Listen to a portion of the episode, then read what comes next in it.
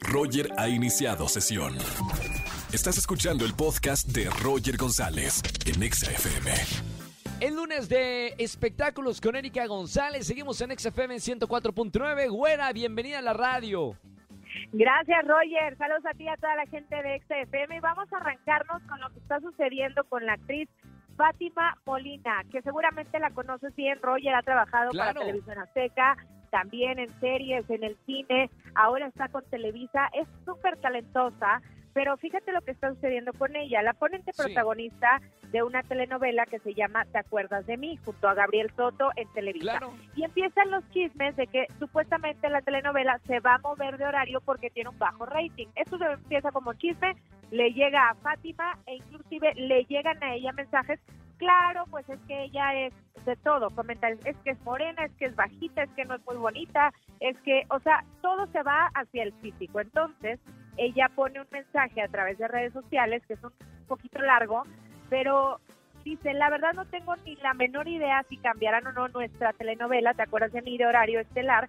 Como dicen que alguien comentó, no sé si sea simplemente un chisme, mucho menos tenía idea de que algunas personas del público dicen que es por mi culpa, por mi físico, porque soy morena, porque tengo un lunar bajo el ojo, porque no soy alta, porque soy muy mexicana. Y continúa el texto, pero me gustaría que sí lo lean, porque creo que plantea algo que, es muy, muy padre y que invita a que podamos abrir estos estereotipos de lo que nos han mostrado a lo largo de muchos años en las telenovelas de quién debe protagonizar en cuanto al físico, como mujer y como hombre. Entonces, creo que está muy padre porque además tiene todo, todo para hacerlo, porque si alguien es talentoso, es Fátima. Es una gran actriz y si la están y si llegara a ser el caso de que por eso la estén juzgando o vayan a tener un cambio que tiene que ver con ella, la verdad es que eh, vamos para atrás como sociedad. Hay otras personas que dicen, a ver, Fátima, no es, no es contigo. En realidad el que no está actuando bien es Gabriel Soto. O sea,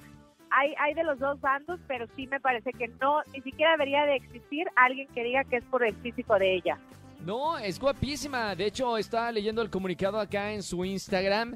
Eh, es muy guapa, de verdad. a- hasta podría tener una carrera muy exitosa en los Estados Unidos porque es eh, muy latina. Muy, es, es lo que está buscando la industria de Hollywood en las actrices latinas. No creo que sea por eso definitivamente. Creo que son otros factores. Tampoco podría ser que, que- que es, eh, decir que es Gabriel Soto porque él ha protagonizado muchas telenovelas. Ha de ser cualquier otra cosa menos estas dos cosas.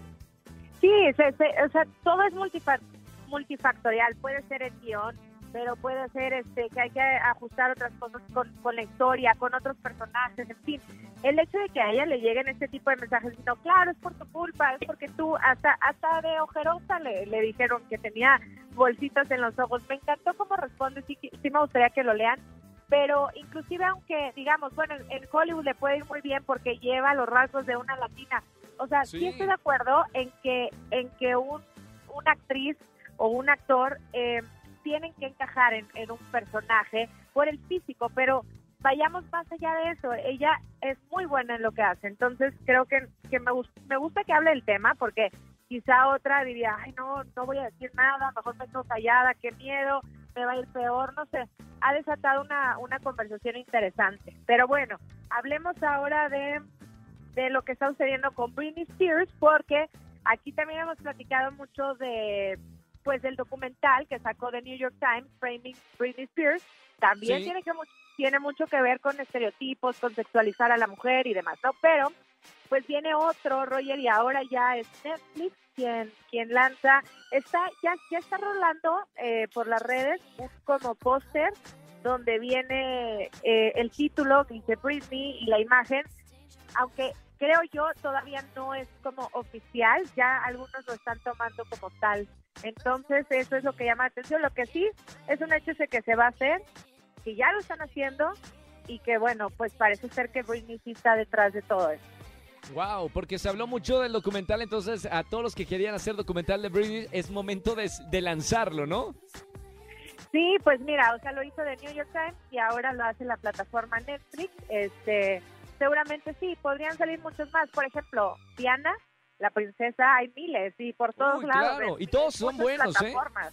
y todos son buenos y de todos te vas enterando porque, claro, el director se lo hace, imprime un sello distinto, una visión diferente y tiene que hacer una labor y una investigación también distinta para agregar algo. Entonces, Diana es una de las mujeres más fotografiadas de este planeta y también Britney Spears. O sea, las dos han sido víctimas también de 24/7 tener un paparazzi. Entonces, yo creo que no nada más va a frenar aquí, como bien lo dices. Pero bueno, ahora te voy con esta, que cómo te quedó el ojo con que Daft Punk se separan este No, no, ya lo supe, lo, lo dije al principio del programa para que me digas qué pasó, tú qué sabes la, la noticia, ¿cuál es la razón? Es, es una de mis bandas favoritas y, y ha, ha, tenido, bueno, muchos éxitos juntos. ¿Qué pasó con Daft Punk? Pues es que no, no sabemos la razón oficial, o sea, quisiera que el público me ayude también y que comentemos juntos, pero yo no sé, de pronto pienso que a veces puede haber diferencias, lo hay en todas las familias, lo hay en todos los grupos, todos los grupos, o sea, o los duetos en algún momento se separan, o sea, creo que, que cuando son tan exitosos, tan talentosos, cuando hay que opinar, ponerse de acuerdo, no sé si eso tenga algo que ver y de pronto, ¿sabes qué?